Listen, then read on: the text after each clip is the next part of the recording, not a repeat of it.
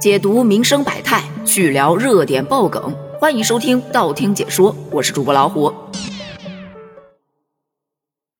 最近这么热的天气，没想到外出旅游的人还挺多。这不，人多吐槽也多，这就得先从滕王阁开始说起。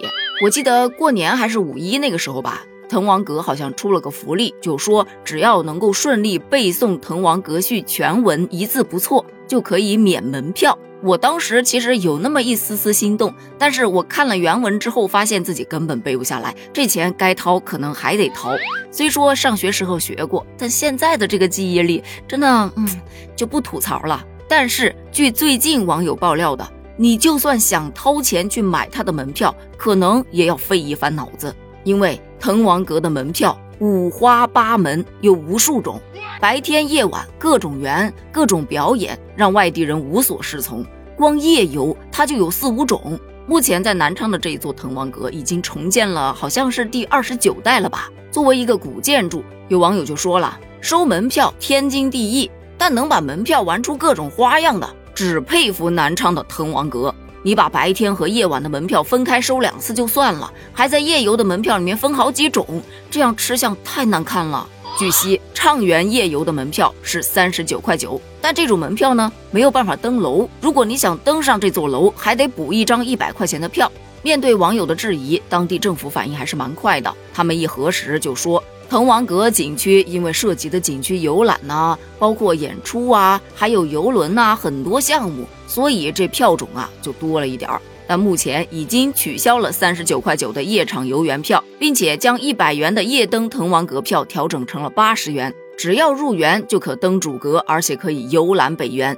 于是乎，这个被吐槽五花八门的门票风波就得到了解决。这个暑假，我本来也有要带孩子到处走走看看的打算，所以在网上看了各个景区的门票。之所以把我劝退的，一是天气真的很热，我看中的几个景点，当地的气温基本都在三十七八到四十度左右，如此高温，一下子就把我那躁动的心给摁下来了一大半儿。再看了一下票价，贵吗？倒不是有多贵，只是选择是真的多，分成人票、儿童票、学生票、老年票、双人票。两大一小票，还有日场、夜场、全场票。除此之外，有的票它是含游船项目，有的是含什么畅饮杯，反正就是选择特别多。于是就会要求你拿个笔算一算哪一种排列组合最划算。算着算着就烦了，因为你今天算出来的价格，他明天可能就不打这个折扣了。得，之前算的辛苦巴拉的，哎，白算了呗，干脆别去了。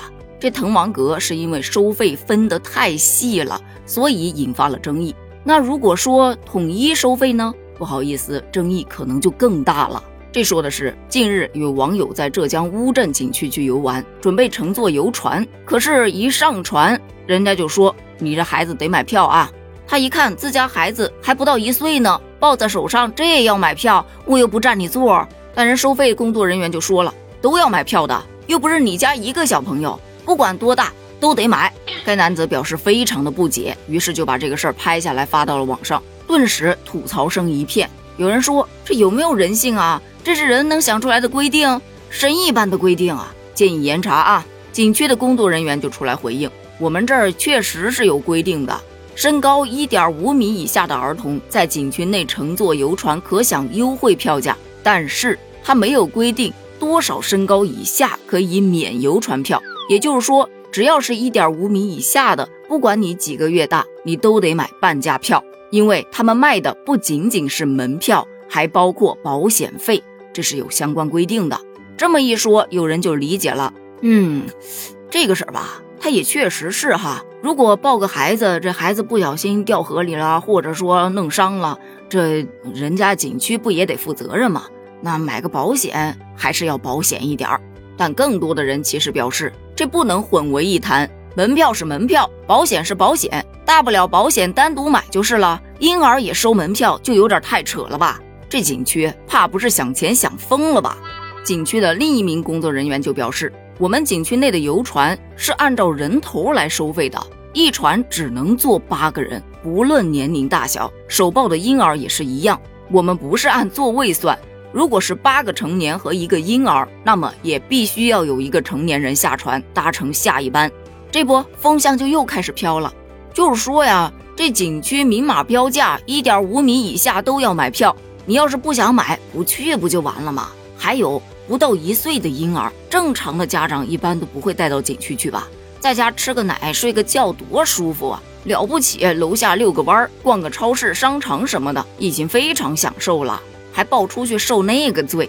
对于这种种的说法，你又是怎么看的呢？你觉得景区的门票是划分的越细越好呢，还是说统一价、一口价更方便呢？欢迎在评论区发表你的观点哦。这个暑假你会带孩子出游吗？有计划要去哪儿吗？评论区见，拜拜。